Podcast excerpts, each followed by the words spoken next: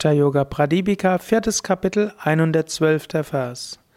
Swasto jagradavastayam subtavatyova tishtate nishvaso chvasa hinascha nischittam mukta evasaha.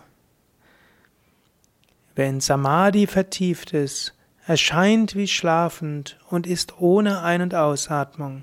Er ist vollkommen frei. In Samadhi vertieft, wie ein Schlafender, ohne Ein- und Ausatmung. Das kann man auf verschiedene Weise interpretieren. Zum einen, so kannst du sehen, wie jemand ist, der in Samadhi ist. Wirklich Samadhi im Sinne von überbewussten Zustand ist jemand, der tatsächlich nicht mehr atmet, das Herz ist fast zum Stillstand gekommen. Der Geist ist absolut ruhig.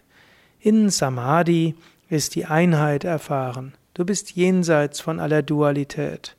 Samadhi führt zur Befreiung. Das ist die große Aussage der, des Yoga Sutra.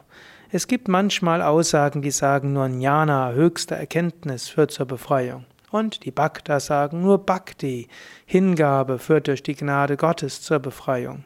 Aber es gibt viele Weisen, wie man zur Befreiung kommen kann.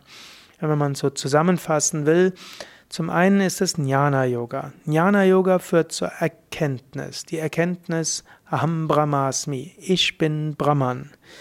Diese Erkenntnis ist aber nicht nur eine intellektuelle Erkenntnis, es ist eine Erkenntnis, die in der Tiefe des Wesens den Menschen ganz durchdringt. Diese Erkenntnis ist eine absolute Sicherheit. Aham Brahmasmi. Diese Erkenntnis zeigt sich darin, dass keine Trauer da ist, dass kein, also mindestens, dass das Bewusstsein nicht von Trauer erschüttert ist, nicht von Mögen und Nichtmögen erschüttert ist und so weiter. Also in dem Resultat ist diese Erkenntnis die höchste Erkenntnis. Stita Prajna nennt das Krishna. Die zweite Weise zur höchsten Erkenntnis, also zum höchsten Bewusstseinszustand, zur Befreiung zu kommen, ist durch Bhakti, durch Hingabe an Gott. Bedingungslose Hingabe zu Gott führt zur Erfahrung von göttlicher Gnade und durch diese Hingabe an Gott wird Gott erfahren und Gott führt einen zur Befreiung. Die dritte Weise, um zum Höchsten zu kommen, ist über Samadhi. Wie kommt Samadhi? Im Raja Yoga kommt Samadhi über Herrschaft über den Geist und intensive spirituelle Praxis. Im Hatha Yoga und Kundalini Yoga kommt Befreiung über die äh, kommt Samadhi über intensive Hatha Yoga Praxis und die intensive Hatha Yoga Praxis führt zur Herrschaft über das Prana, das führt zur Erweckung der Kundalini die Erweckung der Kundalini führt zur Fähigkeit zur Meditation, diese führt zu Samadhi. Und Samadhi führt zur Befreiung. Svatmarama wie auch Patanjali sagen, dass Samadhi ursächlich ist für Befreiung. Ich sage das deshalb, weil momentan, ist jetzt 2014, gibt es eine gewisse Strömung unter den Jnana-Yogis zu einer gewissen Intoleranz.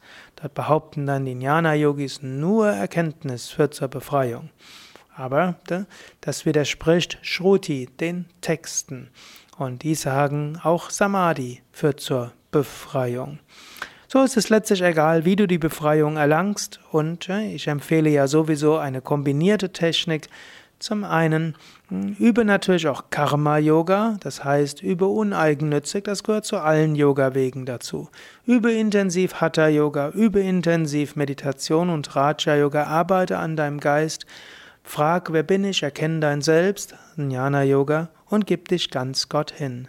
So wirst du am besten das Höchste erfahren.